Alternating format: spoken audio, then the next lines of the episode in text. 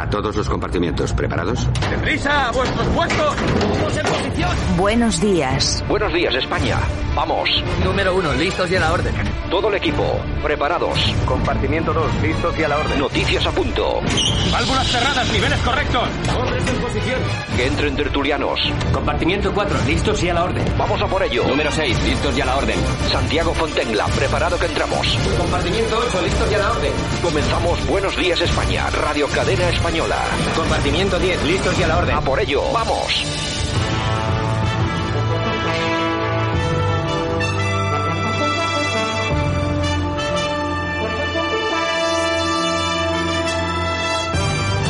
Buenos días España, 24 de agosto 2020, aquí estamos un día más. Buenos días España en Radio Cadena Española. Empezamos bien con esta gargantita. En fin, perdón, saludos de Javier Muñoz en la técnica, este que os habla Santi Fontela y por supuesto todas las personas que hacen posible en pleno mes de agosto que esto siga sonando. Yolanda Couceiro Morín con su sección dentro de unos momentos, eh, su revista de prensa y también por supuesto tiempo para la tertulia. Hoy tendremos desde París a David Rodríguez y también tendremos desde Málaga a Armando Robles. Vamos a hablar de actualidad, de todo lo que está pasando por el mundo y por supuesto de cosas interesantes como las que nos traen ya algunos de los periódicos que tenemos aquí, las primeras páginas de esas primeras ediciones. Por ejemplo, la del país nos cuenta tensión por la vuelta a clase, sin medios ni personal ante el COVID. Una marea humana desafía las amenazas de Lukashenko. El Tribunal de Cuentas eh, destapa el descontrol en las ayudas a la dependencia. Las elecciones catalanas en otoño, más lejos por los rebrotes. El fiscal suizo investiga un lujoso palacete que compró Corina Darsen. Trump pasa al contraataque en la convención republicana. El Bayern conquista su sexta Champions tras ganar al PSG. A 0-1 quedaron los dos equipos. En fin, en el mundo, los pagos de Podemos a Neurona fueron una tapadera en México. Las razones del caos, por qué España no controla el COVID-19. El Bayern se lleva la Champions de la pandemia. Bascal será el candidato de la moción de Vox y la ofrecerá para ir a las urnas. Bielorrusia vuelve a tomar las calles contra Lukashenko. La razón, más de la mitad de los padres no llevará a sus hijos al colegio. CELA se plantea retrasar el inicio del curso escolar. Cielmes, un pueblo aislado a 60 kilómetros de Madrid, el PSOE decidirá si el Congreso investiga la financiación de Podemos. Moncloa busca cerrar un acuerdo sobre las pensiones en un mes.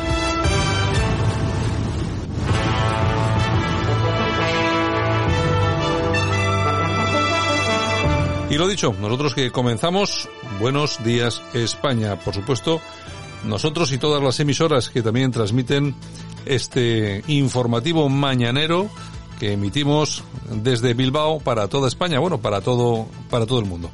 Muchas gracias por acompañarnos. Comenzamos. Esto es Buenos días España En Radio Cadena Española. Aquí te contamos lo que otros quizás no pueden contarte. President Trump is the most pro-gay president in American history. I can prove it. My name is Rick Grinnell. I'm America's first openly gay cabinet member. As a United States Senator, Joe Biden said gay people couldn't receive security clearance. Bueno, este es un vídeo eh, lógicamente que tiene que ver con las elecciones USA que están en marcha. Es un es un vídeo además que me parece muy pero muy muy interesante. Pues sí, porque nada más y nada menos que de Richard Grenell, que fue embajador de Estados Unidos en Alemania, entre otras muchas Ha cosas. sido ha sido director de la Agencia de Inteligencia Nacional con la administración Trump. Es eh, ha sido la primera persona abiertamente gay que ha servido en una posición de nivel de gabinete de gobierno en los Estados Unidos. Eh, de cara a esta campaña electoral han lanzado este este vídeo y que lo protagoniza precisamente este este hombre Richard Grenell que es eh, un vídeo en el que dice entre otras cosas que en los 40 años que lleva en Washington el señor Biden es el que menos cosas y el que peores cosas ha hecho para el colectivo gay. Y dice y dice en ese vídeo también que la administración más pro-gay de la historia de los Estados Unidos ha sido Donald Trump. la de Donald Trump. Donald Trump. Bueno, esto, vamos a ver, esto no, esto no sale en los medios de comunicación. Bueno, aquí sí. Aquí. Eh, nosotros ya nos conoce todo el mundo, tampoco es que estemos mucho por el lobby. pero, pero sí que, eh, lógicamente, estamos por toda esta gente que es abiertamente homosexual, a mí es una, una cosa que no me preocupa lo más mínimo, es conservadora y tiene el valor suficiente para salir a la palestra y contar cosas como, como estas. Yo creo, y sobre todo nuestros oyentes, eh, es un vídeo que eh, en España yo creo que no está recorriendo absolutamente nada, pero me imagino que Yolanda lo podías, eh, Retuitear lo podías retuitear en tu cuenta de Twitter, Sí, sí, en sí, arroba. Yolanda Cemorín o en la de Radio Cadena Española, y para que la gente pueda ver el vídeo. Vamos a ver, el vídeo está en inglés, pero es tan eh, evidente, toda, eh, toda, todo el, el relato que hace de la era Biden y de la era Trump es tan evidente que aunque no controles mucho el inglés, Lo pillas. te enteras perfectamente y sabes, porque hay muestra con fotografías, gráficos y tal, qué es lo que lo que ha hecho Biden contra los gays, contra los gays, y qué es lo que ha hecho Trump a favor de los gays en su administración. Me parece un vídeo magnífico. Y por si alguien no lo recuerda, Joe Biden- es el candidato del Sí, Partido claro, Demócrata claro. a los Estados Unidos, Bueno, a la eh, candidatura a Estados acusado, acusado de violación, por Eh, cierto. también, también. Pero bueno, eh, que- pero qué vamos a esperar, está también Clinton ahí, ¿no? El otro día lo dejaron, el otro día lo dejaron eh, hablar en la convención demócrata. Sí, sí, sí, sí, Y sí. bueno, ahí ha estado acusado también de violación. No de- pasa bueno. nada, solo hay que culpar a, a Trump. En fin, eh, recomendamos, recomendamos pasar eh, por las cuentas de Twitter de Yolanda o las de Radio Cadena Para que veáis. y, ve- y ver el vídeo. Yo creo que es muy interesante. Son esas noticias que no nos cuentan, que nos ocultan todos los medios, los grandes medios, los mainstream, que nos están engañando de continuo sobre Trump. Y hay una cosa que decía el otro día eh, James Woods, el actor, James Woods lo decía, lo decía en Twitter. Votad a Trump como si esta fuera la última vez, porque como no gane Trump, va a ser la última vez que votéis en libertad. Efectivamente. Y es verdad, y te podrá gustar más, te podrá gustar menos, pero, la Pero verdad, hay, la verdad es esa. Buenos días, España. Ahora, en Buenos Días España, revista de prensa, con Yolanda Couceiro Morín. Los principales titulares de la prensa en Internet, lo mejor de Twitter y la efemérides musical del día.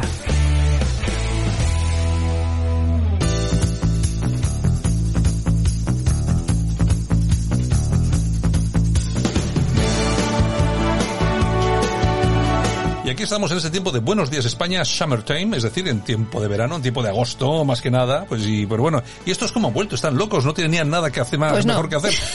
Pues Pues no. no, lo Os más, echábamos de menos. lo más importante que podemos hacer es venir aquí a informar, ¿no? Es como, por ejemplo... Esas cositas es- que no dice nadie. Claro, este asuntito aquí de, de Trump y de lo que está pasando. claro, claro, En claro, fin. claro, en y bueno, fin. y más cosas, porque imagino que tendrás tú más cosas, claro. Pues sí, mira, Plácido Domingo este fin de semana ha, ha concedido una entrevista para el Mm. periódico El Mundo y ha dicho, entre otras cosas, he tarde que enemigos se hacen pasar por amigos. Hombre. Ay, la condición humana, si yo te contase, yo contara. Pues ya has tardado, Plácido, ya has tardado. Ay, ya has tardado en darte cuenta. Ya sabía yo que la, vamos a ver, ¿eh? las acusaciones contra Plácido Domingo están perfectamente orquestadas.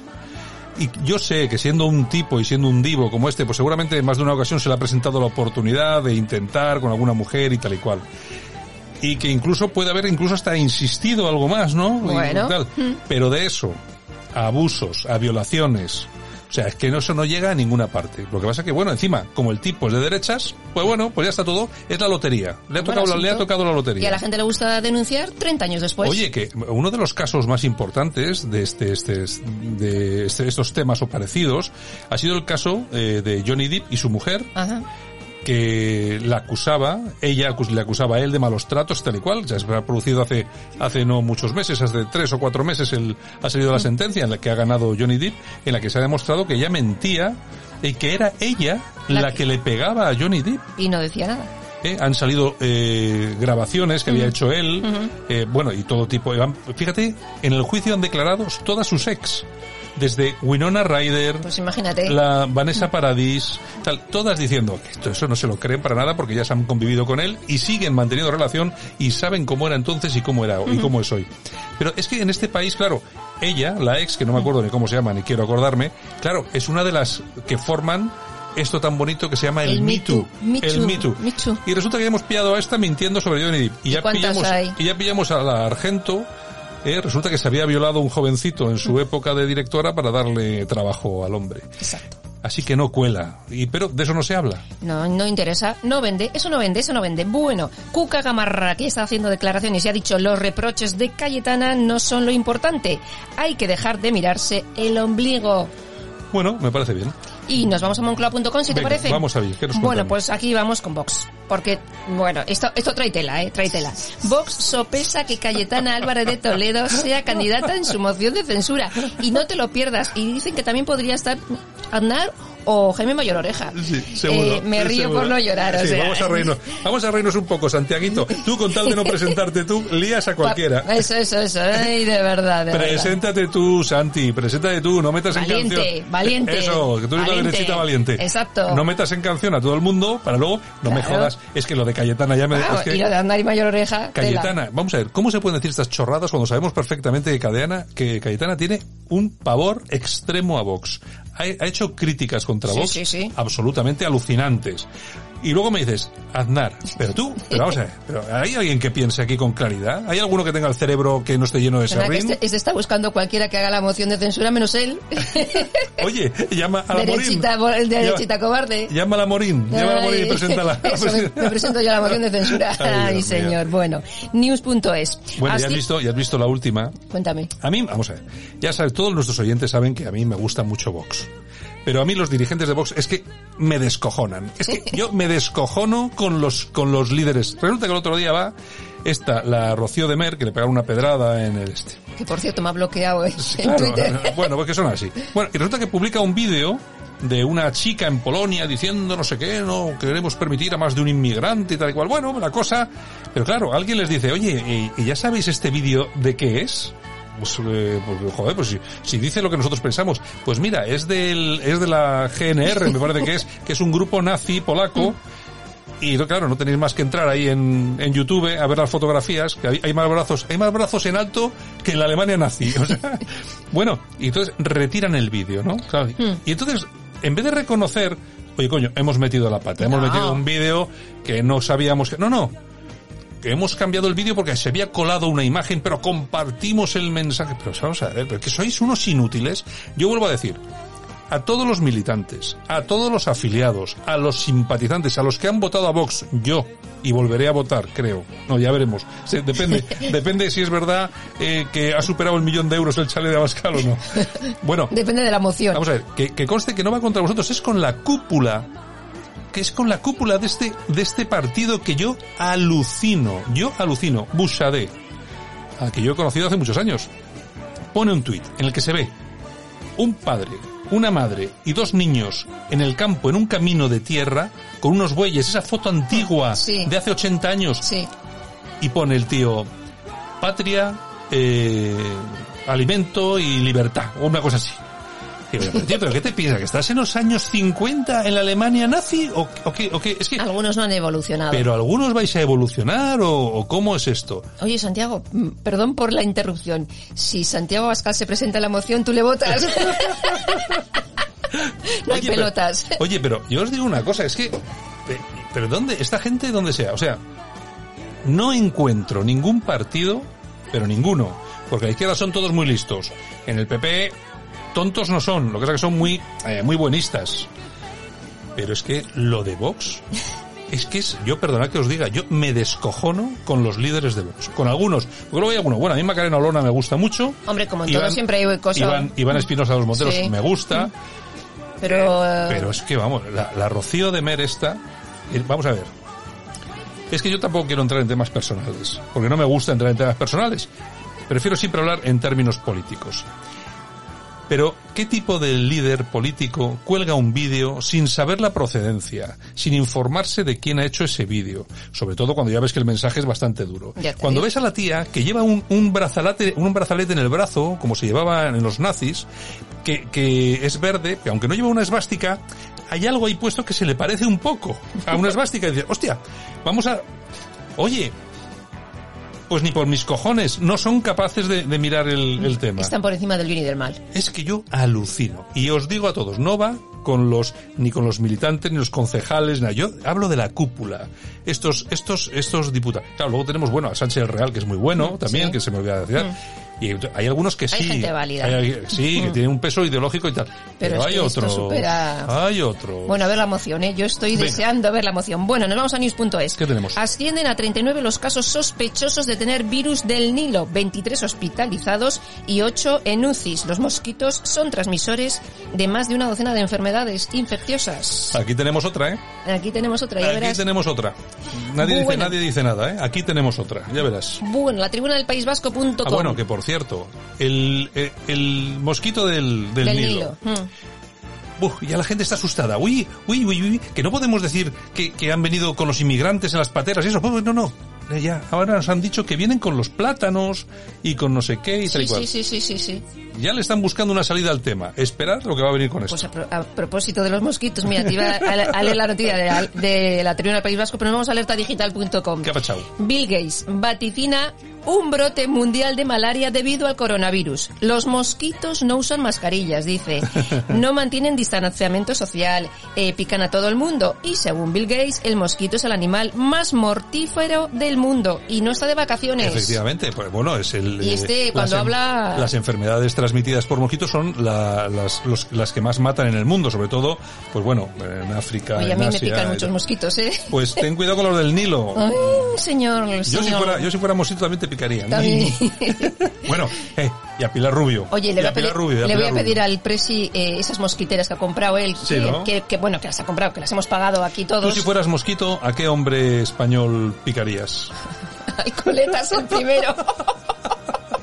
No, pero en plan bien, decía yo, hombre. Ah, no, en plan que- bien no. O uno que te gustase. No, yo en plan mal. Vamos a chuparle la sangre a este. que- A mi marido. Ah, bueno, bueno, bueno, vale, vale. En plan mal al coletas. Yo a Pilar Rubio. Tú a Pilar Rubio, Yo me a parece muy bien. Pilar Rubio. Me parece muy bien. Yo a Pilar Rubio no se le va. Lo que pasa es que andarse con cuidado, porque está ahí el Ramos, te pega un balonazo. No hace falta que te dé un balonazo, o sea, solo con que te mire ya te tumba. Ya te está digo, cachas. oye, está cachas, eh, está cachas. muy cachas. Venga. Bueno, la tribuna del País Vasco.com. ¿Qué nos cuenta? El gobierno vasco dice que hay que evitar que los niños se relacionen entre sí, no te lo pierdas. claro. La consejera de salud, Super Nekane Murga, dice que bueno, que los niños tienen que evitar estar juntos en parques, en plazas, etcétera.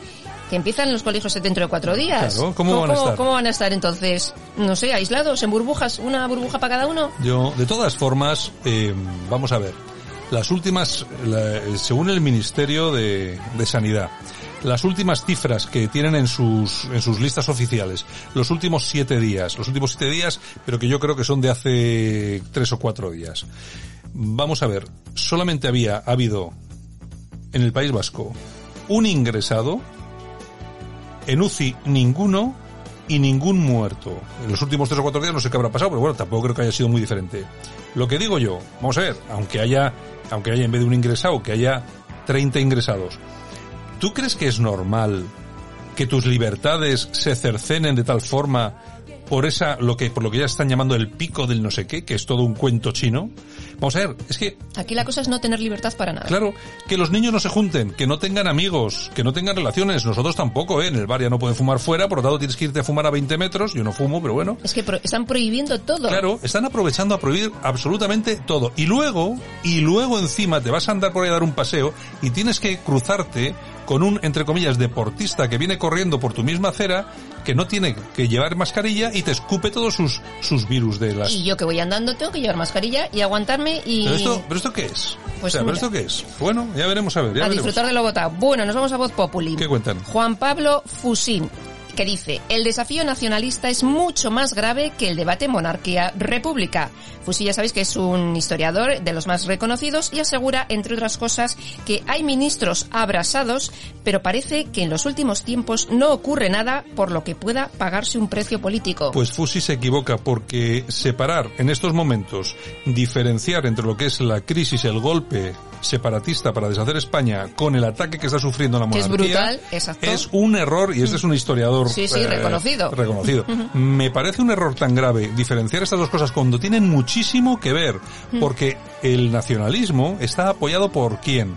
Pues por toda la izquierda, esta izquierda la renovada que quiere que quieren acabar con la monarquía y que se van a cepillar España tal como la conocemos. Pues bueno, En ello están, están. pues bueno. Bueno, nos vamos a noticia de corazón. Venga, siempre, siempre hay una buena noticia. Pues mira, nos vamos con Marta López, Pobre la Marta. ex de Merlos, que Pobre. fíjate todo lo que habló, que dijo de Merlos que se había saltado el confinamiento, que no sé qué, que no sé cuántos, que era malo. Bueno, pues van y la pillan porque ella se va a Marbella a una fiesta y graba un vídeo sin mascarilla, sin distancia, bailando, pasándoselo bien. Y la han fulminado de Telecinco. Sí, había, me parece que estaban en, la, en el Starlight este famoso que está ahí en Marbella, que es una maravilla de, Pues ven y cuéntalo. de festival. Pero claro, es que lo que no puedes hacer es pasarte medio verano diciendo que tu ex, además por despecho, Sí, sí. que se había saltado el confinamiento con su novia, no sé qué, no sé cuánto, vaya, vaya, cuando, y luego llegas tú y, Y- no, es, y no es que te lo saltas, es que has contagiado el virus, creo yo casi, a la mitad de Telecinco. Pues mira, están todos en cuarentena. Claro, tú fíjate, te vas a poner ahora, pones Telecinco y ¿a quién tienes allí? A los, a los pobres desgraciados. Tienes al Jimmy Ji- Jiménez Arnao, al, que, al de las sustancias. Tienes al otro pobre, al... A- cuatro pobres, a tal, que- y, que y- no- y luego tienes a esta chica que es lesbiana, que es periodista, ¿cómo se llama? Ah, Eh, Toñi. a- ¿ah? Bueno, Toñi No, no, no, no. la- esa que lleva el pelo corto, que es mayorcita, muy maja. Ah, eh, Chelo... Eso, la Chelo García eso, Cortés. Sí, sí, sí. Y ahí está, que estaba desaparecida, la la han llevado porque es la única que se ha librado. Pero vamos a ver, es que se ha cepillado, se ha cepillado medio Telecinco la tía. Es que no es muy normal, no es muy normal. No me extraña, Pero- no me extraña que hayan hecho el informe, eh, o sea, el comunicado que ha tenido que leer el pobre Kiko. Kiko, Kiko no Matamoros, el otro, diciendo que la echan porque es un irresponsable, por Claro, lógico. claro, es que lo es. O sea, En fin, bueno, en ¿qué fin, más tenemos? ¿Qué más, bueno, qué más vamos a tenemos? las toñejas. Pues venga, ¿quién tenemos? Pues se las vamos a dar a Cristina Fallarás, Joder, otra.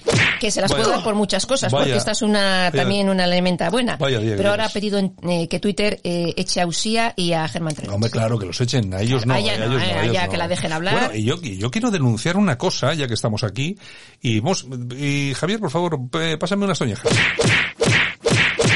Vamos a, vamos, vamos a, vamos a, a- a darle unas toñejas a la red social TikTok y a todos los eh, jovenzuelos de la generación Z que se han puesto de acuerdo para echar de esa red social a Torbe. Ya sabéis, sabemos Mm. Sí, quién sí, es Torbe. sí. Todas las acusaciones que habían recaído sobre Torbe, sobre el tráfico de mujeres, tra- eh, blanquea- eh, blanqueo de capitales, tal, se han caído todas. El tío no es culpable absolutamente de nada, le han, le han jodido todo el negocio. Que bueno, te puede parecer mejor o no, pero bueno, eh, bueno, no caía mal, además era de Portugalete, bueno. Oye, se han puesto todos estos de la generación Z, que son todos unos niñatos, babosones, y lo han echado a base de denuncias y tal igual. ¿Por qué? Porque el tío lo que hacía cuando entraba en TikTok, cogía un vídeo de alguien, en TikTok se puede, eh, se puede compartir vídeo. Es decir, mientras uno está en una parte de la pantalla, tú respondes o, Sí. eh, no sé, interactúas con ello, ¿no? Claro, y el hombre se, se descojonaba de todo lo que había allí, porque claro, es que estos de la generación Z Hay cada elemento. son para agarrarlos aparte. Sí, o sea, sí, yo pensaba que los millennials eran una cosa así como de, de Qué Dios futuro, mío. qué futuro, Santiago, qué futuro. Pero con estos es que, bueno, bueno, bueno, yo os recomiendo que os veáis un vídeo que he visto que es de un hombre blanco hetero, creo que se llama, en YouTube, que habla sobre el tema este y pone algunos de los vídeos por los que tal. Pero es, Es esta es la, nota, es esta es la gente que tenemos. Estos son los jóvenes que tenemos de Eh, país. Exactamente. Dios mío, Dios mío, Dios mío. Venga, ¿qué más tenemos? aplausos. ¿Para quién? Para Julen Lopetegui. Muy bien, Julen, ¿qué has hecho? Pues está haciendo una gran labor con el Sevilla y les ha hecho campeones de la Eurocopa. Bueno, y ahora estaría bien mandar un recuerdito a los de la selección española, mandarle un recuerdito a los del Real Madrid. Eh, bueno, Mm. y, esta- y estas cosas, esta cosa. Lo que pasa es que este tío es un tío humildote y entonces me imagino que no. Pero es que, ¿cómo lo echaron Sí. de la selección? ¿Cómo lo echaron del Real Madrid? O sea, es unas cosas, unas Pues está, el dando- deporte, esto, esto más que deporte, yo que dando el do de pecho. Bueno, ¿qué más? Bueno, pues nos vamos a las efemérides, si Ah, pues- te parece. pues venga, Mira, vamos. tal día como hoy de 2003, Fernando Alonso gana el Gran Premio de Hungría de Fórmula 1 y se convierte en el piloto más joven de la historia en ganar Sí, un señor. Gran Premio. Sí, señor. Yo he sido muy seguidor. Yo no sé, también. dice que va a volver. Vamos a ver si es verdad. Si Eso al dice. final Ahora no está en las, eh, esto en Le Mans, ¿no? está O en ahí, sí. Indianápolis o Sí, por ahí, sí, sí. está siendo feliz. Bueno, pues muy bien. siendo feliz. Bueno, también tal día como hoy de 1928 nacía el actor Antonio Zores. Hombre, Antonio Qué Zores. grande, qué grande. Antonio Zores. Este era muy, era muy amiguete, era, pero mucho, muy amiguete de este, mira. ¿Usted es tonto porque es comunista o es comunista porque es tonto? Efectivamente, trabajo con él muchas veces. Ya te digo. ¿Qué Bueno, más? y también tal día como hoy, 1997, fallece Tete Montoliu, Hombre, otro, otro, otro, otro grande, otro grande. Sí, ¿Qué señor. más? Y bueno, nos vamos con la música. Ah, ¿A pues quién sí. tenemos hoy? A Jean-Michel Jarre.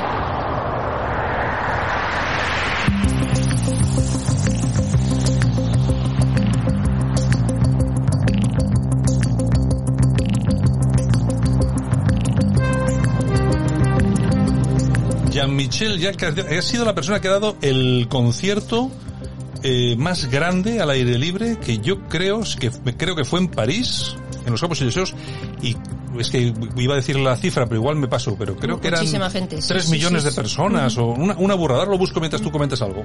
Bueno, pues mira, tal día como hoy nació en Lyon, en Francia, en 1948. O sea que hoy cumple 72 años. El tiempo pasa para todos, ¿eh? Hijo también del gran compositor francés Maurice Jarre. Y el año pasado eh, le nombraron comendador de la Legión de Honor. ¿Qué te parece? Bueno, yo tengo que tengo que comentar una cosita. El concierto no fue en París, el concierto fue en Moscú en 1997. Actuó ante 3 millones y medio de personas, récord Guinness hasta el día de hoy. Pues mira qué bien. Esto, Oxígeno, que estamos escuchando, eh, 28 años ya. 28 Mm. Sí, años. hombre, el tiempo, el pasa, ¿eh? El tiempo, el tiempo pasa, no es ninguna Bueno, broma. 28 más, es del 76, Ah, 40. bueno. Ah, pues mira tú. 40 Hombre, este ya está mayorcito, ¿eh? 72 años hace Además, hoy. fíjate que yo creo que este está viviendo ahora en una isla en Fuerteventura o por ahí creo que está viviendo. Pues mira, entre sus mujeres eh, se casó con... Entre sus mujeres. se, char- se casó con Charlo Raplin, Raplin y con eh, Isabel Adjani. Ahora está con otra así no tan famosa, pero bueno, por ahí anda. Y no te lo pierdas, seguro que esto no lo sabes. Macron eh, quiere que sea su próximo ministro de Cultura. Bueno, vamos a ver, es un intelectual, ¿eh? Jean-Michel ya. Bueno, oye, es que hablando de los conciertos más numerosos, ahora me, que me había metido en internet y estaba viendo los más eh, numerosos eh, de la historia. En el 2006, los Rolling Stones en Río de Janeiro ante dos millones de personas. Jean-Michel Jarre en el 90, dos millones y medio. Eh, para en Francia, este es el que estaba comentando París, yo. el que comentaba, Eh, sí. En París, que fue la conmemoración 200 años de la Revolución Francesa. Sí, sí. El Festival Love Parade en Berlín, dos millones y medio. También un conciertazo. Rod Stewart en Río de. Janeiro en Sí, el sí. 94, tres millones y medio de personas. Y el de Jean-Michel Jarre, tres También. millones y medio en Moscú, el más numeroso. Cuando de- se ponen a reunir, reúnen, ¿eh?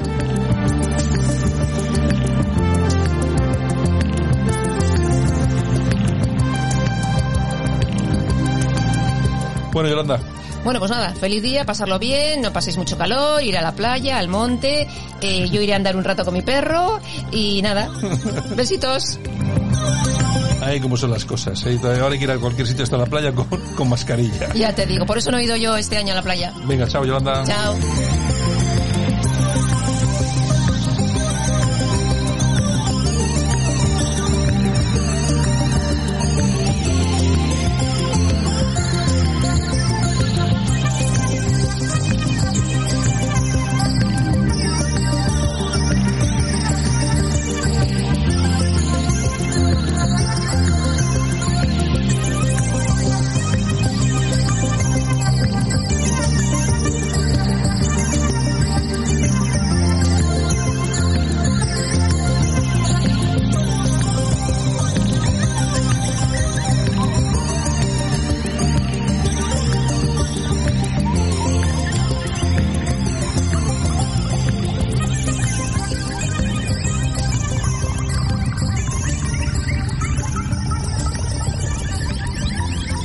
Esto es Buenos Días España. En Radio Cadena Española.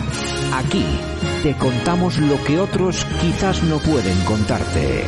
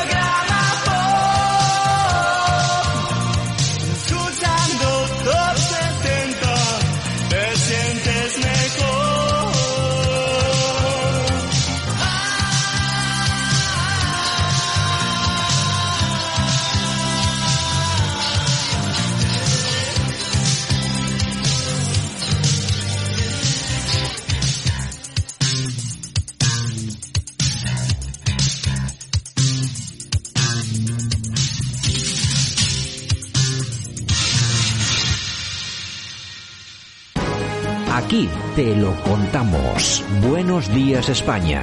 Buenos días. La Ratonera, un espacio de análisis de la actualidad con Armando Robles y Santiago Fontenga. Críticos, ácidos, alternativos, otra lectura políticamente incorrecta de lo que sucede en España, Europa y el mundo, y no nos cuentan.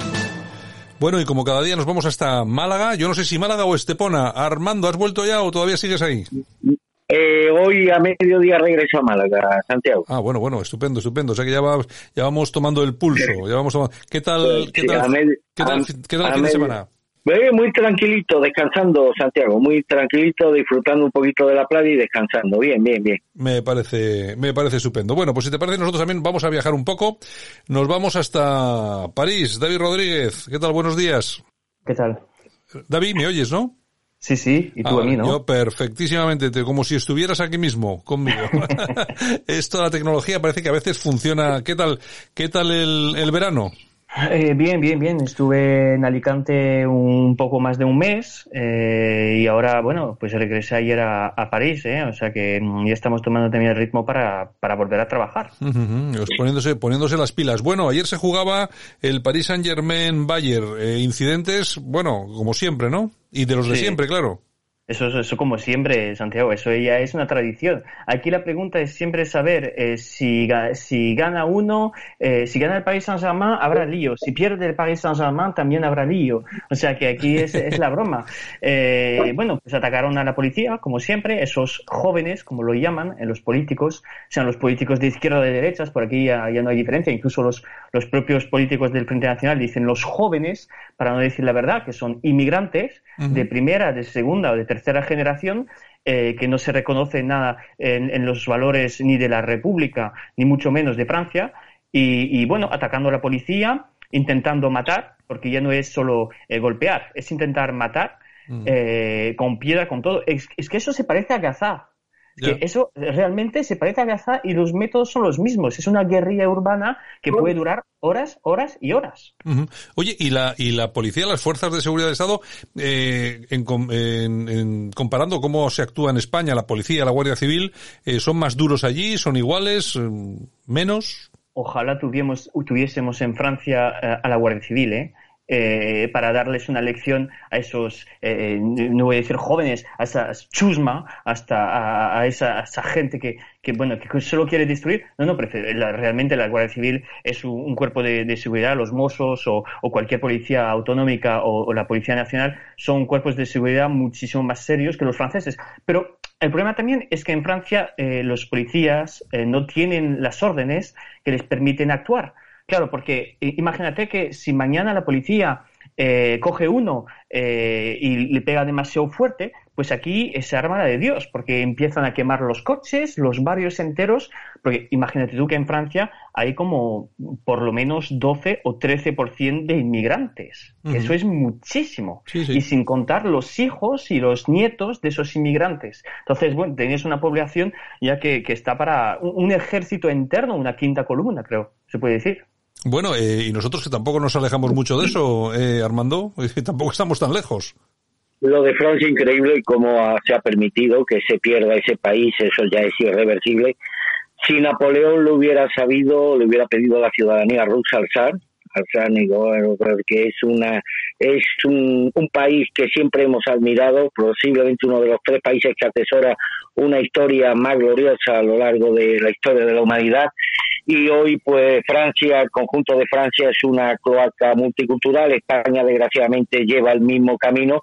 Y esto, bueno, viendo las imágenes de ayer en las calles de París, que son muy similares a las que se producen cada año eh, coincidiendo con la festividad de Nochevieja, donde ya por tradición se queman centenares de coches en todo el país, pues recuerdo esas imágenes de la supuesta liberación de París en agosto de 1944 cuando el pueblo parisino salió a la calle para saludar a los a los aliados a los soldados aliados aliados perdón eh, la mayoría mayoritariamente norteamericanos y, británicos. Claro desde la perspectiva del 2020 y viendo estas imágenes retrospectivas uno se tendría que preguntar de qué liberaron eh, que- en qué consistió la liberación la liberación de París porque aquellos alemanes que tenían todo el poder, que podían haber destruido la capital de Francia y sin embargo no lo hicieron, respetaron la monumentalidad de París como una de las ciudades sin duda más emblemáticas del mundo. Imagínate a estos cafres, a estos auténticos vándalos, a estos innombrables,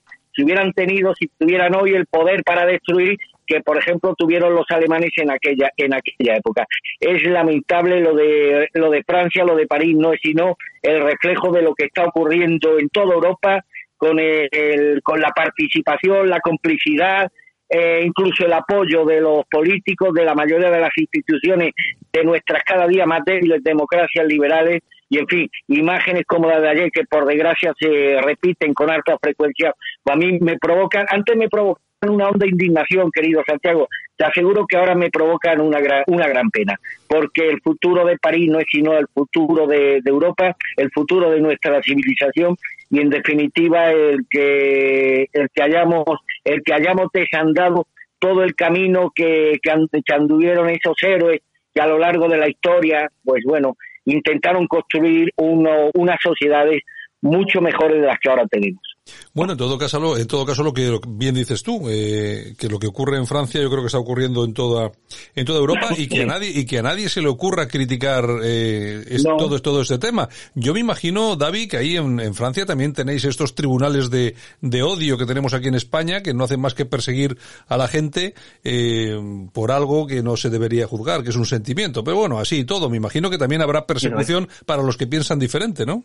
Ya no es ni sentimiento, eh, Santiago, vamos a ver, tú vives en un barrio obrero donde has vivido 20 o 25 años, 30 años, te viene un tío que, que, que, bueno, los padres acaban de llegar y te quema el coche. Eso no es un sentimiento, eso ya no es un sentimiento, eso es racional. O sea, odiar a ese vecino que te está quemando el coche, que te impide ir al trabajo el día siguiente, eso ya no es un sentimiento, es la realidad. Pero aquí decir la realidad es delito. Claro, porque lo que le interesa a la izquierda y la izquierda no solo, porque aquí es la derecha la que empezó con la inmigración, como en España con Aznar, en los que empezaron con la inmigración en Francia, fue la derecha. O sea, no fue la izquierda, fue la derecha. Esa derecha ahora que pretende, que, que, eh, que, que, que presuntamente nos va a, a, a liberar de, la, de, Macron.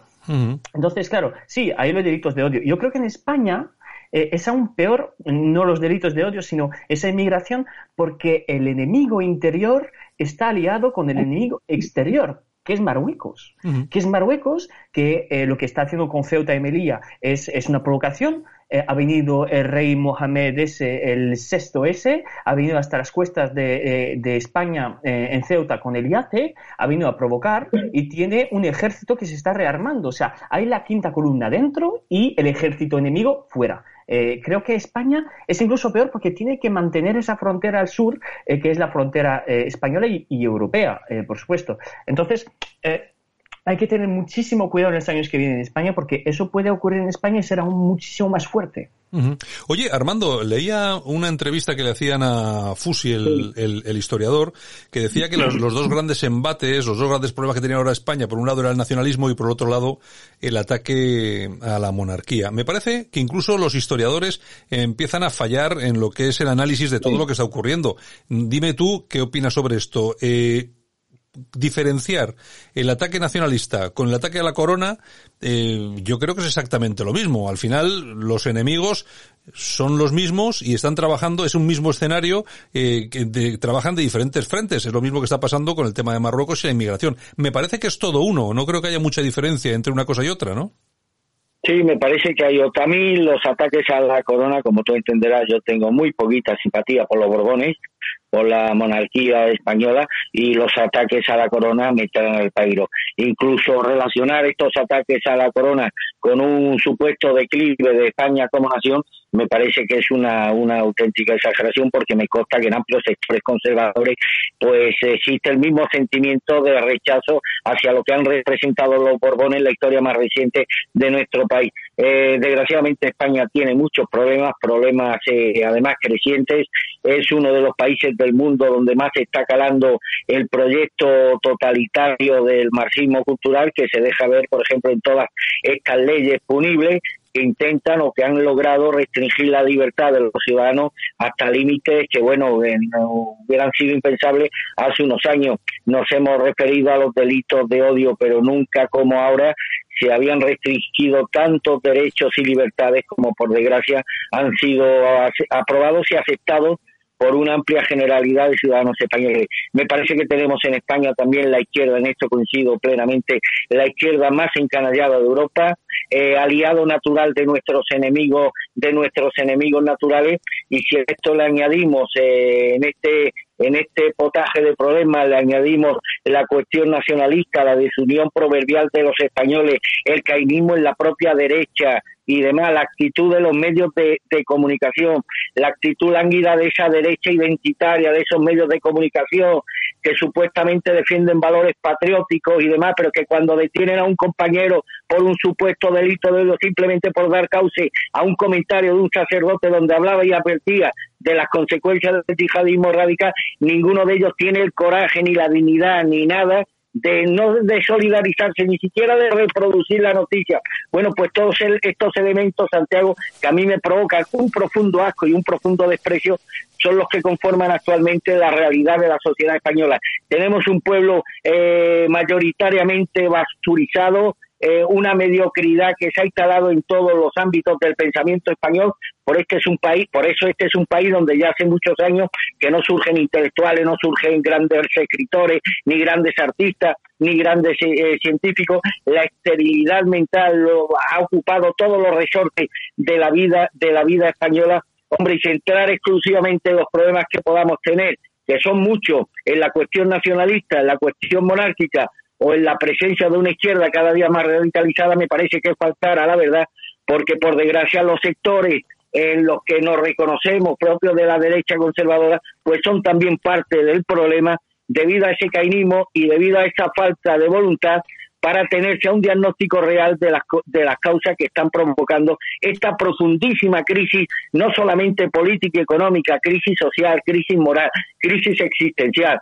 Eh, yo no ahora mismo no, no, no, no garantizaría que esta nación no vaya, no vaya a dejar de serlo en los próximos años, porque entre otras cosas han conseguido, entre unos y otros, que ese ideal defensivo que es propio de cualquier nación que se resiste al suicidio, pues aquí desgraciadamente ese concepto ha entrado en la. Lo decía el otro día el coronel de la región, Enrique, Enrique de Vivero, ante un posible conflicto, un hipotético escenario bélico con Marruecos, no las tenía todas consigo respecto a cuál sería eh, el resultado final de esta de, esta contienda, pero vemos como el pueblo español mayoritariamente ha desistido de cualquier compromiso que implique esfuerzo, voluntad, solidaridad, el compromiso defensivo, el compromiso religioso, el compromiso laboral, el esfuerzo, es decir, valores en los que antes nos reflejábamos y que hoy desgraciadamente pues han pasado a formar parte de, la historia. Como comprenderás, querido Santiago, en medio de toda esta amalgama de, problemas,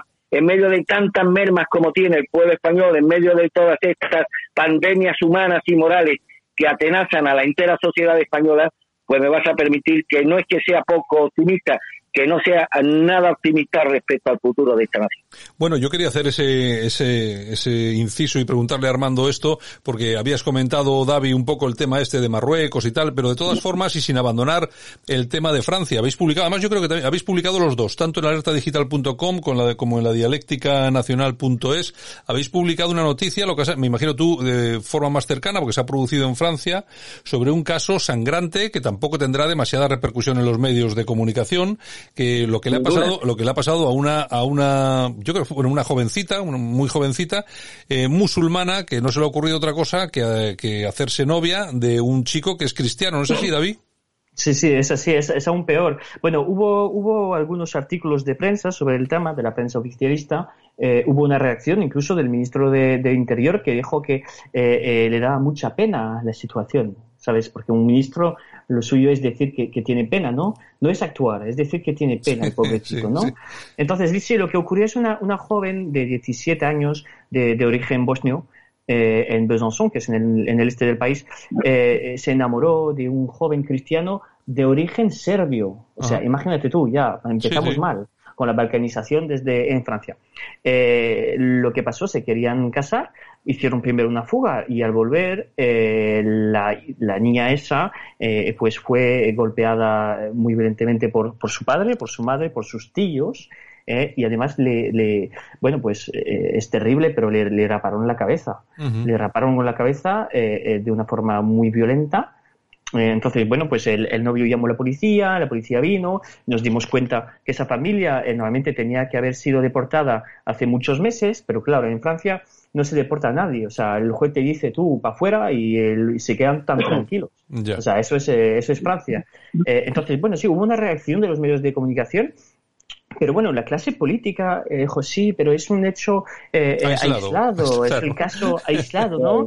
es una pobrecita y, y no, y no dijeron en ningún momento, o sea, es musulmana. O sea, el problema es el Islam. Claro, claro. No, no, lo dijeron. Es que el problema, ¿sabes cuál es? Es que la gente de izquierda incluso dijo, sí, eso es como los feminicidios, ¿eh? O sea, eso es como los feminicidios, sin decir tampoco que los feminicidios muchas veces son eh, por culpa de la población extranjera, eh, y, es como son los feminicidios. ¿Qué, hay que hacer? Pues financiar chiringuitos feministas para decirle a, los señores, porque claro, ahí había dos mujeres, la madre y la tía, pero no lo van a decir, eh, que los señores no hay que rapar la cabeza de las niñas musulmanas. ¿eh? O sea, no se debe rapar la cabeza de las mujeres.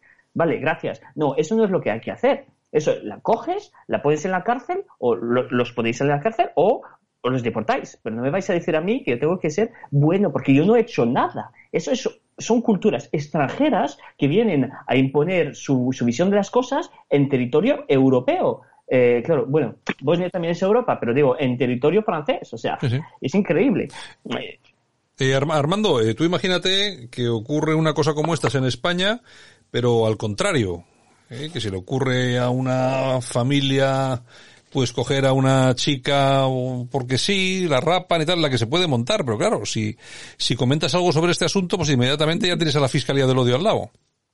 De entrada, el escándalo que supone Santiago, imagínate en un escenario diferente, es decir, que una familia cristiana se hubiera, hubiera rapado a ser a su hija por oponerse a una, relación, a una relación sentimental el hijo o la hija con un, con un miembro de una familia musulmana. Estaría acaparando... La que se hubiera montado el hecho de que solo dos medios eh, hayan reproducido esta información, pues ya dice bastante de la, lo que decía antes, de la proclividad de ya no solamente de los políticos, sino de los medios de comunicación, en definitiva, de quienes son los encargados de generar opinión, la complicidad que existe en este caso con, lo, con los malos. Esto, insisto, ya mi capacidad de indignación se ha desbordado, Santiago, ya no puedo sentir indignación, sino una profunda pena eh, del papel que está jugando, del papel patético que está jugando actualmente Europa, cómo Europa está siendo arrastrada por la vil canalla política y mediática y está siendo arrastrada a escribir las peores, las peores páginas eh, de su historia. Hombre, y sí me gustaría hacer una observación respecto a este hecho, este hecho puntual.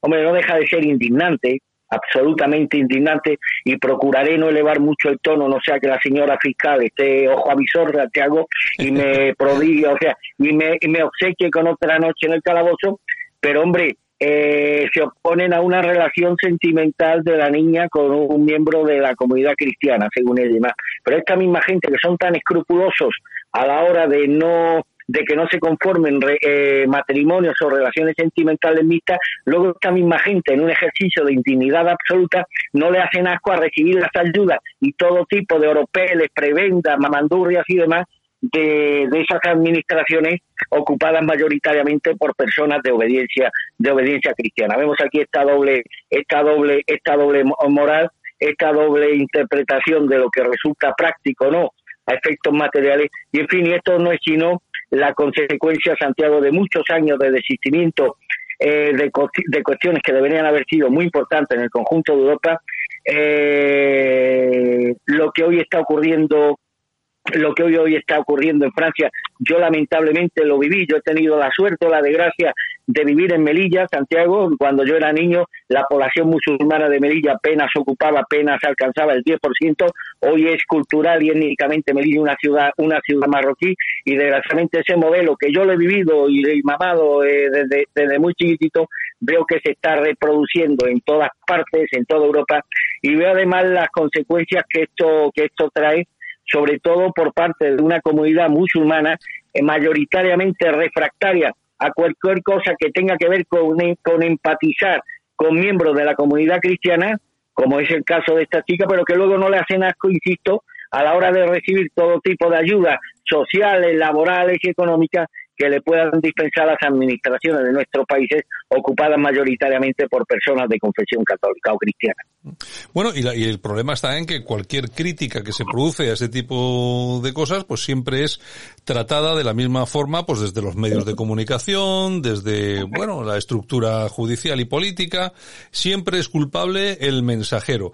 Y hay, y hay, eh, hay una cosa que eh, yo creo que está absolutamente clara. Yo creo que ninguno de los tres que estamos hablando aquí puede decir todos los, eh, todas las personas de origen magrebí o musulmanes que llegan a Europa son malas. Vamos a ver, yo creo que a ninguno se nos podría ocurrir decir eso. Ahora, eh, simplemente con decir que una parte de esos que llegan es decir, como decías tú, son refractarios a integrarse, no aceptan. En Francia se producen cosas como la que nos acaba de comentar Davi, se queman eh, cientos de, de, coches todas las noches, todos sabemos en qué tipo de barrios y por qué. Estamos recibiendo vídeos todos los días, sobre todo llegan unos vídeos de, de Francia horripilantes. Pues bueno, eh, te colocas inmediatamente, simplemente por, por, eh, por, por describir la situación, David, te colocas ya en unas posiciones de arranque que no, eh, no tienes opción de llegar a ningún sitio. Tienes enfrente todo el sistema, todos los medios de comunicación, todos los políticos, porque al final son todos, en España son todos, no se libra ni uno, ni Vox ni nadie, aquí son todos muy parecidos y me imagino que la situación de denunciar todo esto, así que la gente se cansa. Fíjate que hoy veía, David, a un, a un youtuber, eh, que uh, un youtuber es, bueno, es Joan Planas, yo no sé si lo conocéis, es muy, el tío es muy militante con todo esto del, del, del feminazis y todo este tipo de cosas. Y es, ya ha subido hoy un vídeo en el que dice, lo dejo. Entonces, el tío Mm, ha hecho un vídeo de aproximadamente unos 10 minutos en los que dice, bueno, sí, voy a seguir haciendo vídeos de mis cosas, pero abandono la batalla cultural. Es decir, el tío se ha dado cuenta de que por mucho que haga, no llega a ningún sitio. Y yo creo que estamos en esa, en esa encerrona, David. Yo creo que no tenemos, por mucho que denunciemos estas cosas, si inmediatamente Armando Robles lo detienen en su casa, simplemente por tener un medio de comunicación en el que va un cura y dice algo, si a, otro, a otras personas en Francia, donde sea, los persiguen pues simplemente por denunciar esto, si a nosotros ahora mismo nos pueden perseguir por decir lo que estamos diciendo, es que claro, eh, tiene razón el youtuber, ¿no? Yo abandono, yo lo dejo, o sea, no hay nada que hacer aquí. Bueno, eh, dejarlo yo creo que no es una opción, no, no es una opción, ni para ti, ni para mí, ni para ni para Armando, ni mucho menos, ¿no? Yo creo que es, eh, aquí eh, tenemos auténticos luchadores, eh, yo no me incluyo dentro, pero porque yo no, no he vivido tanta, vamos a decir, violencia por parte de los fiscales, pero creo que no lo vamos a abandonar, ninguno de nosotros, ¿no? pero sí que hay que tener muchísimo cuidado en la hora de hablar y es y es un, peligro para el, la mera libertad ¿no? de pensar. O sea, nosotros ya no podemos ni opinar. Eh, en cambio, eh, vemos en unas mezquitas en España, en Francia o en otros países donde unos pueden decir que los judíos hay que matarles porque eso lo dicen, o sea, no, y no se, y si no se esconden, o sea, los vídeos están en YouTube, yo los puedo encontrar, que no hay que escuchar música, porque los niños que escuchan música, eh, que escuchan música, perdón, se van a transformar en cerdo, o sea, esas son palabras que están dicho en francés, en YouTube, en mezquitas francesas, y no los paran. Sea, no van a por ellos. Ellos, eh, nosotros, a ver, Armando, tú yo no hemos hecho ningún atentado, ¿no? No hemos matado a nadie, ni mucho menos, ni queremos hacerlo, ¿no? Ellos sí. O sea, es que el islamismo mata pero viene a nosotros, ¿no? Viene a por nosotros porque nosotros, pues, a lo mejor les abrimos un poco los ojos a la gente. Y, bueno, yo quiero decir, yo creo que no todos son así, no todos los políticos están cerrando los ojos. Yo cuando veo algunos tweets, por ejemplo, de Rocío de Mir, que es eh, diputada de Vox, digo, bueno, pues está diciendo la verdad, habla de invasión, por ejemplo. O sea, es una invasión. Hay que decirlo, cuando se ven las pateras llegando a las playas españolas, es una invasión. Y algunos se arriesgan en, eh, en decir esas cosas. Entonces yo creo que a veces se puede decir que tal o cual este, este diputado, otro diputado está bien lo que estás diciendo, ¿no? Y además, para concluir, eso no estamos ayudando a los musulmanes, porque también los hay, a los musulmanes, a los, inmigrantes que se quieren integrar, que los hay. O sea, todos conocemos eh, en nuestros amigos, en nuestros barrios, gente que viene aquí para currar, que habla perfectamente español, que educa a sus hijos en la cultura española y que poco a poco, en dos o tres generaciones, pues podría integrarse. Sea, no digo, eh, pero es que claro, no se puede integrar a pueblos enteros, se puede integrar a unos individuos que hacen este esfuerzo. Pero claro, no se puede integrar una persona cuando está viviendo en un barrio con gente del mismo país que él, con la misma cultura que él, porque claro, la cultura que, acaba ganando en la integración es la cultura musulmana. En Francia hay muchos franceses que se convirtieron al Islam y que, a fin y al cabo, se parecen más a esas personas que acaban de llegar hace 50 años que a, sus padres o a sus eh, abuelos eh, que eran franceses de, de toda la vida, ¿no? Entonces, claro, si siempre estás diciendo que atacar o criticar al islamismo, porque el islamismo eh, es atacar al islam, pues no estás ayudando a esos musulmanes que quieren deshacerse de esas culturas, porque cuando vienen a Europa, muchos de ellos, yo pienso de los saharauíes, en algunos rifeños, en cabiles, por ejemplo, de Argelia, que vienen a Francia o a España para deshacerse de esa cultura política islamista que tienen en sus países. Entonces, claro, si dices que cuando atacas al Islam atacas a todos los musulmanes, pues no, no es así, y no ayudas a la integración de esa gente. Bueno, y hay una cosa que está muy clara, Armando, que todos los musulmanes no son iguales, está más claro que el agua. No hay más que irse a zonas de guerra, como por ejemplo a Siria, donde hemos visto peleando juntos a cristianos y musulmanes, precisamente contra esos islamistas violentos eh, de Estado Islámico en este en este caso y bueno y de otros grupúsculos que hay por ahí. Es decir, cuando se habla, eh, claro, es que hay que querer entenderlo. Eh, ¿Cómo es posible que yo pueda hablar mal de todos los musulmanes cuando yo estoy diciendo y estoy a favor de que haya cristianos y musulmanes que peleen juntos contra el terrorismo islámico, ¿no? Lo que pasa es que yo creo que también hay una intención de no acabar de entendernos. En todo caso, es absolutamente falso que todos los musulmanes son iguales. Hemos visto el campo de batalla en Siria, por ejemplo, cómo han matado y cómo han muerto a manos de los verdaderos criminales islamistas. Sí, efectivamente, hombre, decir que todos los musulmanes son iguales, yo creo que falta, es faltada la verdad. Sabes que permanecí en Marruecos un año dando clases de filología hispánica y demás, y siempre te lo he comentado y lo he hecho público que el, trata, el trato de que fui objeto eh, fue absolutamente excepcional y siempre toda esa gente a la que traté, a la que di clase y demás, pues ocupará siempre un lugar muy cálido dentro de, mi corazón. Evidentemente que todos los musulmanes no son terroristas ni son iguales, eso es una cuestión de sentido común, pero está también claro, Santiago, que nueve de cada diez atentados terroristas que se producen en el mundo, pues lo son, sus autores son personas que lo hacen en nombre de una determinada confesión y en nombre de un determinado Dios. Y esto no es algo que yo me estoy inventando, esto es una parte de una realidad que también tenemos que observar, admitir e intentar poner medios para que por lo menos esto no no no no termine sacudiendo también a nuestros países que por desgracia sí sí sí está sacudiendo. Tenemos un problema no con los musulmanes pero sí tenemos un problema con un sector de esa comunidad musulmana que tiene una visión absolutamente restrictiva y de una de una de una confesión que en muchos apartados colisiona frontalmente con nuestro universo moral de valores, Santiago, y con nuestro sistema, sistema de vida. Hombre, y deberían ser los propios musulmanes. Yo siempre he dicho que la catarsis dentro del mundo musulmán son a ellos a quienes les afecta en primera instancia. La catarsis la deben protagonizar ellos y deben ser ellos los que empiecen a formular preguntas y los que empiecen a buscar soluciones en el centro de sus propias sociedades y empezar a preguntarse por qué no hay un solo país musulmán en el mundo que pese a los recursos económicos ingentes que, que tienen muchos de ellos, fruto de, la producción petrolífera, pero ¿por qué no hay un solo país musulmán en el mundo que sea ejemplo, por ejemplo, de progreso social, de, protección a las minorías, de respeto a las mujeres, de, de cobertura a las personas con algún tipo de minusvalía? Es decir, espacios en los que la solidaridad, la, la, la, el desarrollo social y económico, eh, la, las buenas relaciones entre personas de distintas razas, entre personas de distintos sexos, incluso entre personas de distinto nivel económico, ¿por qué no existe esa, eh, por qué esa relación no, no tiene los países musulmanes la naturalidad que, por ejemplo, tiene en todas nuestras sociedades cristianas?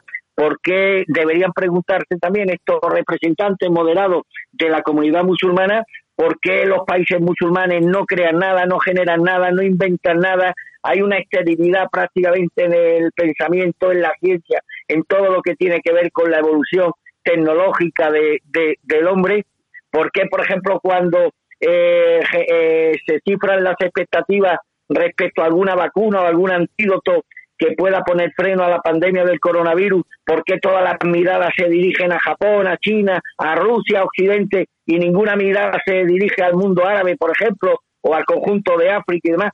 Pues son todos estos, estos interrogantes los que deberían ser planteados por estos sectores, vamos a llamarles moderados de la comunidad musulmana, porque en definitiva es a ellos a quien en primera instancia les afecta la forma de vida que existe en estas sociedades y que impide pues que tengan el desarrollo social, moral, económico que por fortuna sí han tenido las sociedades occidentales. Por eso a mí me, me, me, provoca una enorme tristeza acontecimientos, sucesos como los que por desgracia están teniendo ya lugar en no pocos puntos de nuestra geografía europea y me produce también una profunda indignación de personas que supuestamente huyen de sus países porque no se no soportan, eh, no toleran el sistema de vida imperante que una vez que llegan a Europa y se estabilizan en Europa, lo primero que hacen o lo primero que pretenden hacer es imponernos el sistema y el modo de vida del que supuestamente vienen huyendo. Estas cosas deberían generar o merecer un debate, pero un debate limpio, sin condiciones, sin restricciones,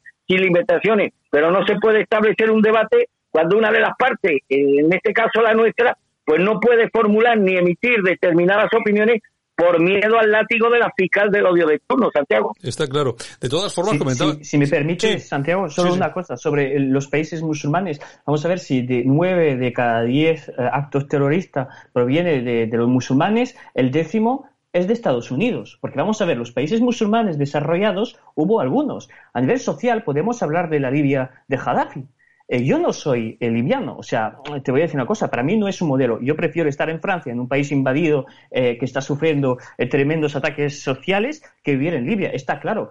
Pero en Libia hubo desarrollo social. ¿Pero quién lo destruyó? Sarkozy y Estados Unidos. Otra cosa, ¿quién hoy en día se está apoyando sobre Turquía para hacer más terrorismo en Siria? Estados Unidos y la OTAN de la, OTAN, de la cual formamos parte todos, o sea, los franceses, los españoles, eh, los americanos, como siempre, ¿no? Eh, otros países donde hubo desarrollo, pues mujer sin velo, por ejemplo, en Siria, en Irán durante mucho tiempo, por ejemplo, en Irán ahora se habla de la dictadura islamista eh, eh sí, sí, pero antes había un régimen, el de Mossadegh, que era un régimen basista, ¿eh? y que lo que hicieron los Estados Unidos era básicamente intentar acabar con el basismo en todos los países árabes, sea en, en, Siria, sea como lo hicieron también en Irak o, en, por ejemplo, en Egipto con gente como Nasser que también era un progreso social en comparación con lo que hay hoy en día en, Egipto. Claro, si cada vez que intentan hacer algo, nosotros venimos, digo nosotros como occidentales, ¿no? Porque yo ahí tengo un papel muy, creo que decir ningún papel en esto, ¿no? Pero si venimos cada 5 o 10 años a destruirlo, porque decimos que el modelo, además diciendo que el modelo que se tiene que adoptar es el modelo de la democracia liberal, que para ellos no les habla. O sea, el de, la democracia liberal a lo mejor le viene muy bien a un portugués o a un italiano, pero a ellos no, no es su modelo cultural, ¿no? Y bueno, y además nosotros, la democracia liberal no funciona, porque claro, lo que estamos viendo los últimos años es que no funciona. Entonces, claro, le queremos imponer un sistema eh, eh, que es eh, el nuestro en sus países, derrumbamos y destruimos lo que ellos construyen poco a poco. Entonces, claro, después decir que no inventa nada es verdad, pero bueno, es que lo estamos haciendo nosotros todo para que no lo puedan hacer. Bueno, hay una cosa comentabas antes, Armando, sobre el tema de los países eh, musulmanes en el mundo. No hay ningún país musulmán creo yo. No hay ningún país musulmán que sea democrático. A mí me comentaba alguna hombre, Singapur, no, Singapur, puedes escoger lo que quieras, pero claro, si metes a la gente homosexual en la cárcel para latigarles por ser homosexuales, pues hombre, muy democrático, muy democrático, lo que se dice democrático, pues va a ser que no. Tenemos un, tenemos un problema muy importante con esto, y, pero ya os digo, es que son tantas son tantas eh, las cuestiones de las que se debería hablar, pero como dices tú, Armando, en una mesa, sin, sin, problemas, que cada uno plantee las cosas como son, eh, sería un debate tan enormemente edificante. Lo que pasa es que, claro, yo no sé por qué se empeñan porque hay ese empeño, sobre todo en la izquierda, por defender este tipo de regímenes totalitarios. Yo no sé cómo se vuelcan eh, con, con, con, países, no sé, como Irán, como tal. La además, la izquierda está perfectamente eh, volcada en eso. No sé, eh, me imagino. Es una contradicción enorme. Claro. Yo sí querría apuntar, decía el compañero, dice, hay que tener mucho cuidado con lo que se dice. Bueno, es que en, mi caso es que yo no dije nada. O sea, a mí me, detienen y me meten una noche en el calabozo por lo que dijo otra persona, en este caso un cura. Que ni siquiera lo dije yo, lo dijo un cura. Que lo que hicimos fue darle causa a la no. No, no, se trataba de, tu caso, ya sabes, que yo sé, ah, estaba hablando de forma No, no, pero con esto te, te, quiero decir que, que esta gente, que esta, hasta qué punto, querido David, hasta qué punto la criminalización del pensamiento disidente en Europa, en nuestros países, pues ya ha llegado a un nivel absolutamente insoportable. Es que ya ni siquiera te detienen por lo que diga uno, sino te detienen por lo que dice otro y simplemente por darle cobertura a través de un determinado medio de comunicación. Es un problema enorme que debería generar un importante debate, pero un debate que no esté marcado con las cartas, que no esté trufado de mentiras ni, ni que las cartas estén marcadas. Pero claro, para que haya un debate limpio y libre y transparente, tiene que haber claridades positivas, libertades positivas y garantías legales en las dos partes y demás. Pero vamos, yo por posicionarme de determinar, a través de una determinada forma, si me arriesgo a que me metan una noche en el calabozo o que me sometan a juicio, pues entiendo que haya personas que no estén dispuestas a asumir ese riesgo, como es el caso de youtubers que a la dificultad cada día mayor de que estas ideas calen en la opinión pública, pero no porque la opinión pública no las conozca, que no las desconoce, porque la gente prefiere vivir pues en la inopia intelectual.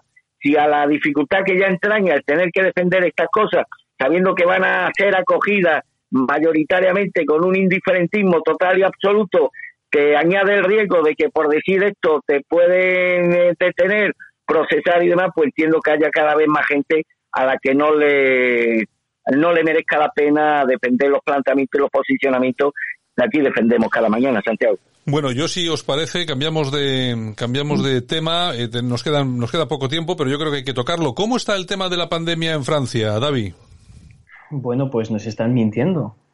Eh, nos están mintiendo, bueno, como, como, como en España. Eh, hoy he descubierto eh, por qué Portugal tenía menos casos y había tenido menos mortalidad que Francia o España. ¿Vosotros sabéis que en Portugal no tenían el mismo tratamiento que en Francia o en España? No. ¿O no lo sabíais? No, no. No, no, pues no, lo sabe. En España te hablan del remdesivir, ese producto del, del, eh, de los laboratorios Gilead que, que, hicieron una, una prueba solo y además la hicieron mal, porque todos los médicos, por ejemplo, el profesor Perón o el profesor Raúl, que tenemos en Francia, lo demuestran eh, han hecho unas pruebas muy malas y ahora nos están imponiendo el remdesivir. Lo que se administraba en Portugal al principio de la crisis era hidroxicloroquina. No sé si habéis entendido hablar de este medicamento, que es un medicamento que se usa eh, todos los días en algunos países para oxigenar el organismo y permitir que, bueno, pues que pueda entrar, entrar oxígeno, como por ejemplo es necesario cuando estás teniendo coronavirus. Pues aquí lo que están haciendo es una campaña en contra de este medicamento. ¿Por qué? Porque este medicamento es muy barato, es un medicamento producido en la naturaleza y que se puede encontrar por unos pocos, unos pocos euros perdón, en farmacias. Pero ¿qué quieren, qué, qué, qué quieren imponernos? Pues primero el remdesivir y segundo, eh, que además se ha demostrado que había un, riesgo eh, para, eh, para el organismo humano y segundo, la vacuna. Entonces, el debate político en Francia está teniendo mucha fuerza porque hay unos opositores a, esta, a esta política a favor de los laboratorios muy fuerte desde, bueno, pues tradicionalmente o la extrema izquierda o la derecha radical y eh, el sistema intentando imponer esa vacuna eh, que, le viene muy bien a Bill Gates. Entonces creo que el debate político está siendo un poco más animado de, este lado de, los Pirineos eh, y, bueno, yo creo que lo voy a traer a través de la ley ética nacional para hablar de esas cosas porque es un tema muy interesante. Además, comparándolo con Portugal, puede ser muy interesante, creo. Bueno, yo, vamos a ver, es que este medicamento es el que tomaba Trump, que lo dijo públicamente, y, algunos periodistas se reían de él. Yo no sé si, si, si habéis visto alguna vez eh, a Trump hablando de este, de este medicamento. Y es que resulta, que es lo que dice David, que resulta que en Portugal ha funcionado estupendamente bien. Fíjate los, los casos que hay. De todas formas, fíjate que habéis publicado vosotros también en la alerta digital eh, un artículo que creo que se titula lo que, lo que sabemos hasta ahora de la pandemia o una cosa así, ¿no? Y, claro, lees el artículo y se te cae el alma a los pies, porque claro, eh, una cosa, sí, lo sabemos, pero ¿y, y qué? ¿Eh, Armando? Sí, además lo que viene a incidir el artículo, estoy plenamente de acuerdo, que aquí el principal damnificado, aparte de las víctimas mortales, por supuesto, de esta pandemia, pues la verdad. Y la verdad está siendo la gran, la gran castigada en esta crisis por el papel absolutamente ominoso que están teniendo los medios de comunicación. Ah, bueno, pues y aportaba este, este colaborador y estoy y estoy plenamente de acuerdo. Ah, antes un periodista era una persona que informaba de la realidad y se preocupaba de indagar y buscar la verdad y ofrecérsela a su público, es decir, exponer la verdad al dominio público. Ahora no, ahora los periodistas, pues debe, eh, la mayoría, bueno, muchos ya ni son periodistas y tenemos la inmensa desgracia de vivir tiempo en los que no hay ni un medio de comunicación, ni uno solo, ni en la televisión, ni en la prensa escrita, ni en la radio, salvo algunos digitales, eh, que hayan tenido la decencia de investigar e informar a la gente de lo que está de lo que está pasando. En el caso de Trump, ninguno se preocupó de descubrir o de, o de, o de indagar acerca de la veracidad o no de sus afirmaciones. Era mucho más fácil, a efectos de corrección política, pues aplicarle al personaje los calificativos caricaturescos con que suele la prensa, la prensa al servicio de quienes están y lamentablemente solo las personas que van por libre y que no dependen de un sueldo en alguno de estos medios de comunicación oficiales se están atreviendo a informar y a exponer la, la realidad que no tiene nada que ver, desgraciadamente, con la realidad oficial que nos están, nos están diciendo. Hay que decirle a nuestros oyentes que los medios, con muy escasas excepciones, están manipulando sin tapujo y están aterrorizando a la población española y, de, y europea sin descanso. Eh, de hecho, supuestos expertos muy bien pagados están asistiendo a tertulias y debates diarios en los que se demoniza cualquier disidente, o cualquier persona que tenga una actitud crítica con la versión oficial acerca del coronavirus, se le ataca sin piedad, se le ridiculiza, se le desprecia, como se le ha hecho, se ha hecho por ejemplo con Donald Trump. Y bueno, hay que recordar que prácticamente todos los medios de comunicación pues reciben suculentas subvenciones que están siendo pagadas por, por nuestros impuestos. Yo no sé qué grado yo no me voy a posicionar hoy sobre el tema, pero lo que es una realidad inopinable Santiago es que cada día hay más gente, más ciudadanos europeos y de Occidente que consideran que la pandemia o la pandemia es una maniobra de los gobiernos para restringir nuestras libertades y para someter a la población.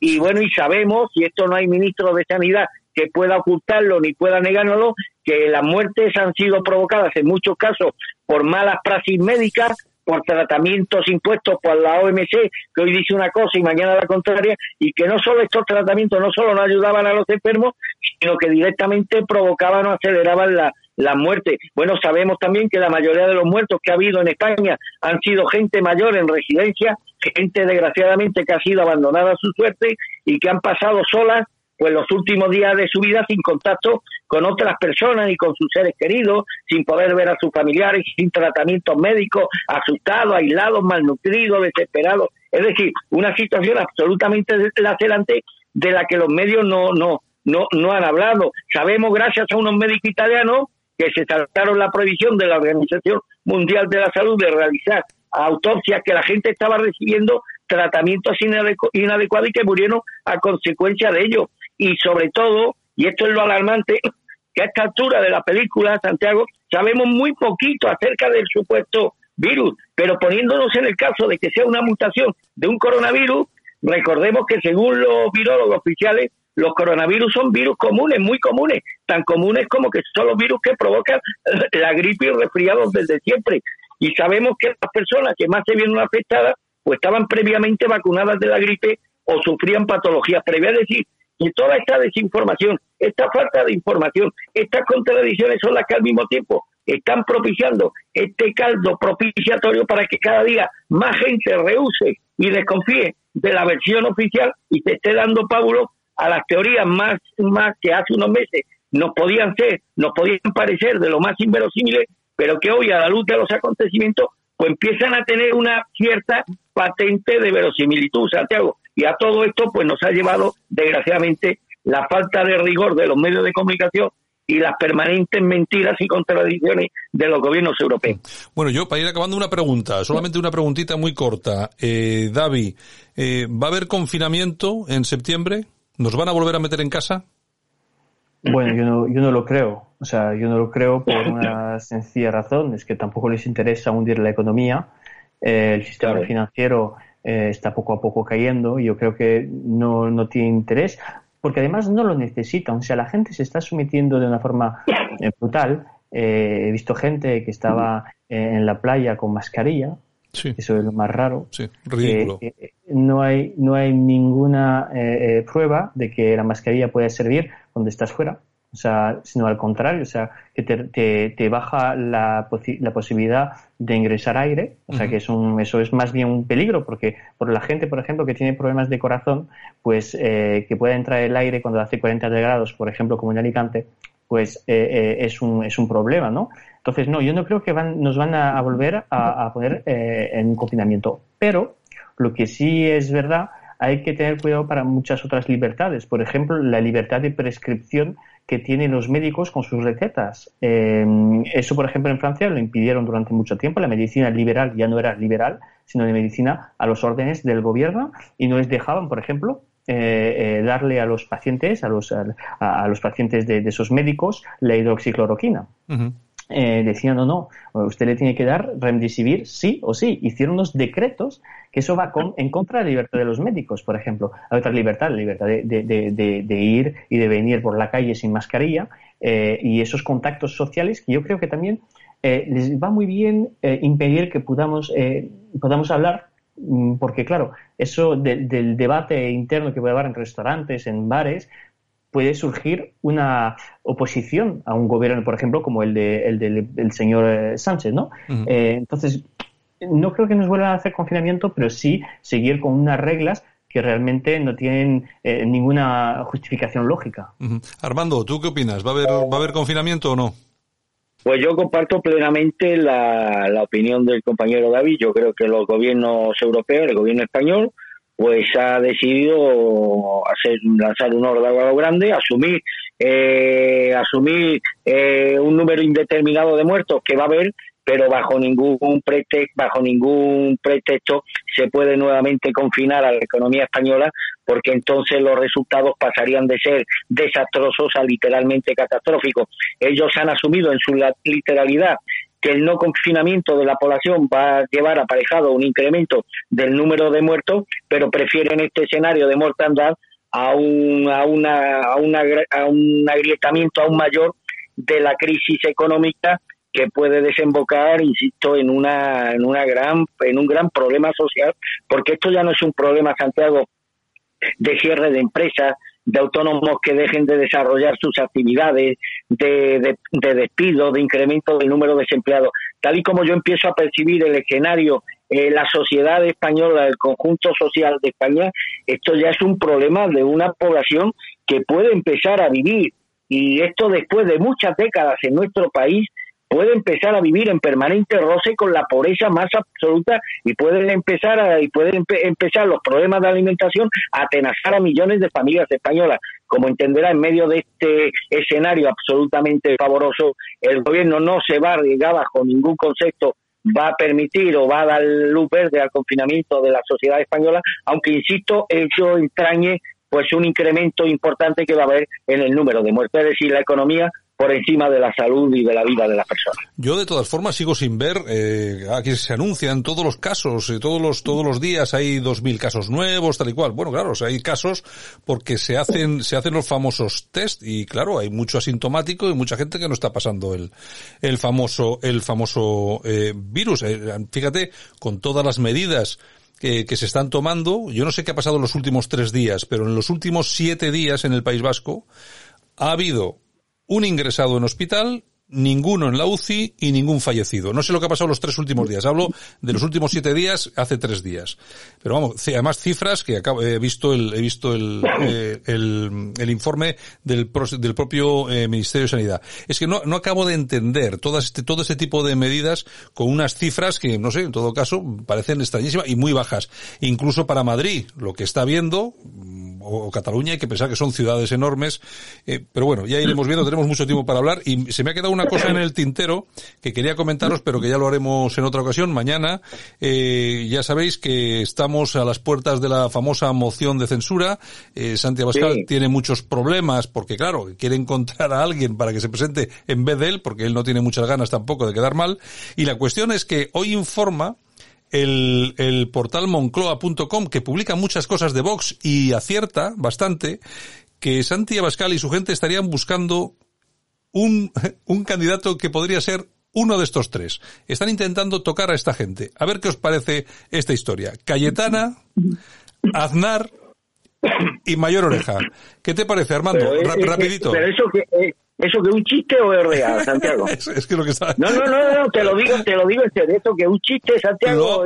Lo ha, publicado un montón. El que lo ha publicado, que lo, que lo redactó antes o después de la comida, la copiosa comida dominguera, hay que suponer. ¿Tú te imaginas a José María Arnal defendiendo una moción de censura promovida por Vox o por Abacá o a Cayetana, hombre, Cayetana no va a ser tan tonta de, bueno, Cayetana tiene una cierta credibilidad intelectual en determinados sectores, después de lo que ha dicho de vos, y ahí está la hemeroteca, no creo yo que se pueda, pueda ahora mismo estar en condiciones de afrontar esa, ese auténtico ese auténtico disparate. Y bueno, y Mayor Oreja lo conocemos, Santiago. Mayor Oreja es una persona a la que yo le profeso un gran respeto porque le tocó lidiar con el problema de esta en momentos muy difíciles para España y sobre todo para su partido, para el Partido Popular, pero ya sabemos que Mayor Oreja dialécticamente es un personaje más bien cortito, Santiago, de muy poquito recorrido intelectual y no veo ya a Mayor Oreja fuera lejos de esos lugares comunes que se utiliza siempre en todas sus disertaciones, pues bregarse por espacio de nueve horas con los líderes de todos los partidos, con representación Por eso te decía, Santiago, que hombre, que como chiste no está mal, a esta hora de la mañana, pues bueno, viene una dosis de humor para afrontar la, la, la semana. Pero bueno, cualquier cualquier parecido con la realidad me parecería me parecería absolutamente delirante, Santiago. Eh, David, muy rápido, al final qué va a pasar con la moción? Se, al final se echarán atrás, se presentará Santiago Pascal, es que no creo que haya nadie que quiera presentarse. Bueno, yo creo que al final va a tener que presentarse a Bascal y, será eh, eh, un problema para él, como lo dijiste, porque va, va, a quedar mal. Yo creo que esos tres candidatos demuestran algo muy, muy triste. Eh, lo que sigo diciendo desde hace meses y meses es que Vox no está en capacidad de, encontrar a alguien que sea una personalidad transversal, una personalidad que pueda ser de, de, de, gran respeto en la izquierda y en la derecha. O sea, ha ido a buscar a Aznar, que es el responsable de la inmigración legal que tenemos en España, a Cayetana, que es más bien la representante de, una clase social que de un partido político, y bueno, y al señor Mayor Oreja, que yo conozco mm, bastante poco, pero que, bueno, no creo que sea una persona transversal por su pertenencia al Partido Popular.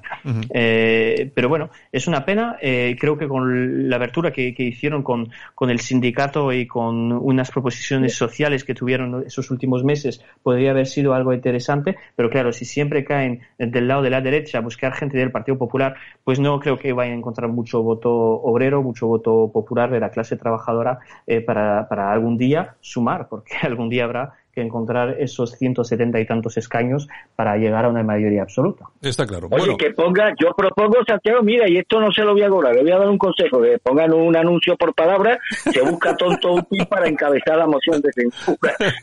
un anuncio por palabra en la prensa nacional. Por cierto, hemos hablado del partido de ayer, del PSG y el Valle, eh, no hemos dicho que ganaron los alemanes por 0-1, Santiago. Ah, bueno, bueno, bueno. Pues, pues, pues yo, yo lo, siento, lo siento mucho por David. Lo siento por David.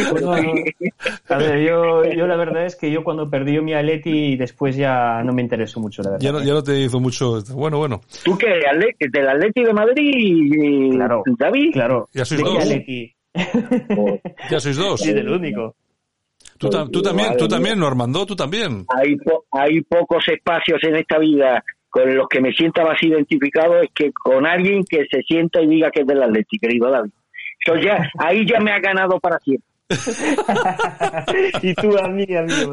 Ahí, pues, y, y mira que llevamos meses hablando, coincidiendo en las tertulias, y mira, y me he tenido que enterar a través de la final de Champions que el amigo David es también atlético. Pues no sabe, no sabe lo que me alegro, David. Lo bueno, lo, bue- lo bueno en este caso no abunda, pero lo bueno sí, sí de calidad doblemente bueno. Oye, Armando, a ti lo del Atlético de Madrid, ¿qué te viene? ¿De la época que fuiste jefe de prensa de, no, no, de Gil o de a mí me viene, a mí me viene con cinco añitos que mi padre era un forofo del Atlético. Ah, Mi padre fue de los poquitos españoles que viajaron a Bruselas en el año 74 a ver la famosa final contra el Bayern de Múnich, con aquel Atlético que tenía la Copa de Europa ganada y en el último suspiro un pelotazo de Wassenberg, que fue el único gol que metió en su trayectoria deportiva, se lo coló a Miguel Reina, que era entonces el portero del Atlético, y aquello fue una frustración enorme para aquel, para aquel niño, que yo podría tener 8 o 9 añitos, que viví mi primera gran decepción como, como Atlético, la pérdida de aquella Copa de Europa, la primera, que hubiera sido la primera,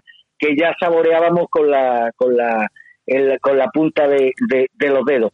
Y luego ya, bueno, con, con Jesús Gil, eh, mi compromiso con el Atlético lo viví, lo viví de otra forma, tuve la oportunidad de disfrutar de uno de los momentos más maravillosos que puede disfrutar un Atlético y es de los poquitos viajes que yo he hecho con el Atlético fuera de España, hubo uno que dentro de la competición de la UEFA ya desaparecida, eh, un 0 a 3 en ante el Manchester United en, en Old Trafford, donde por supuesto iba Jesús Gil, miembro de la junta directiva, y fue una de las grandes, una de mis grandes satisfacciones como atlético. Pero en fin, cualquier atlético sabe que tiene una vida trufada de disgustos, de desengaños, de decepciones, como bien dice la canción de Sabina, los grandes triunfos lo conseguimos a lo grande y las grandes decepciones, por desgracia, marcan nuestro ADN, pero también, también las sufrimos a lo grande. Bueno, no os quejéis que la época del Cholo tampoco está siendo mala. Oye, en todo caso, oye, el portero de esa final, Reina, eh, ¿qué era? ¿El padre de- del Reina? Era el padre, el padre de Pepe Reina, era Eso. cordobés, un- era un buen portero.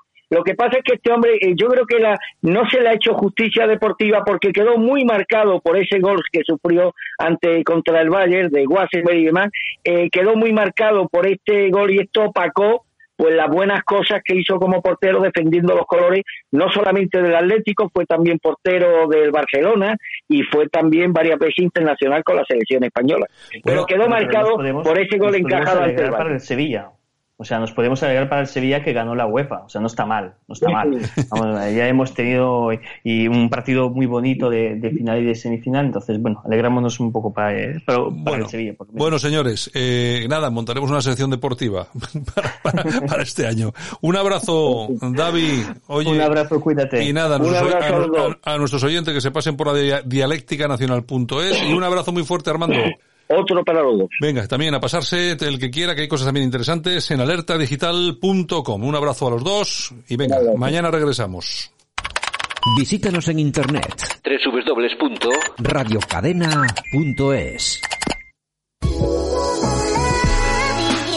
Y esto ha sido todo por hoy. Gracias por estar con nosotros. Gracias por eh, acompañarnos en estas mañanas de la radio aquí en Radio Cadena Española. Mañana regresamos con Buenos Días España a esta misma sintonía. Chao. Pasadlo bien. Hasta mañana.